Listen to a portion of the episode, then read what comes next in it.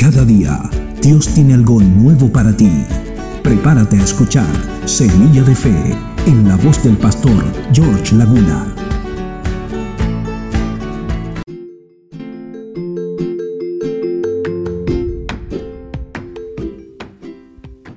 Pues si yo, el Señor y el Maestro, he lavado vuestros pies, vosotros también debéis lavaros los pies los unos a los otros.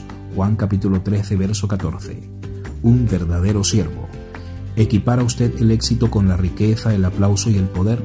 Si lo medimos por este patrón, entonces Jesús, quien fue rechazado por su sociedad y que ni siquiera tuvo casa propia, fue un fracasado. Pero por supuesto sabemos que ese no fue el caso. Por eso Dios usa algo distinto para definir el éxito. En efecto, la Biblia es precisa cuando dice que Jesucristo es nuestro ejemplo.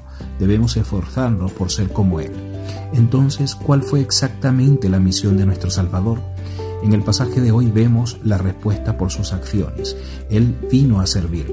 Los discípulos que querían tener reconocimiento y recompensas discutían sobre quién sería el más grande en el cielo. En cambio, Jesús se quitó su manto e hizo el trabajo del siervo más humilde. Lavó los pies sucios, pies de sus seguidores. Al día siguiente, el Dios Todopoderoso fue crucificado por su propia creación. Al permitir esto, ofreció la salvación a todos, incluso a quienes lo clavaron en una cruz. Jesús merecía la gloria, pero eligió el sacrificio y el dolor. Nos pide que sigamos su ejemplo. Con excepción de Judas, todos sus discípulos obedecieron. De hecho, todos enfrentaron grandes dificultades y casi todos murieron por su fe, pero aceptaron gustosamente la senda de la humildad por lo que el Señor les había enseñado. Los primeros serán postreros y los postreros primero. ¿En qué invierte usted sus recursos y su tiempo? ¿Qué temas dominan sus pensamientos y su conversación? Estos son indicadores de las metas que impulsan su vida.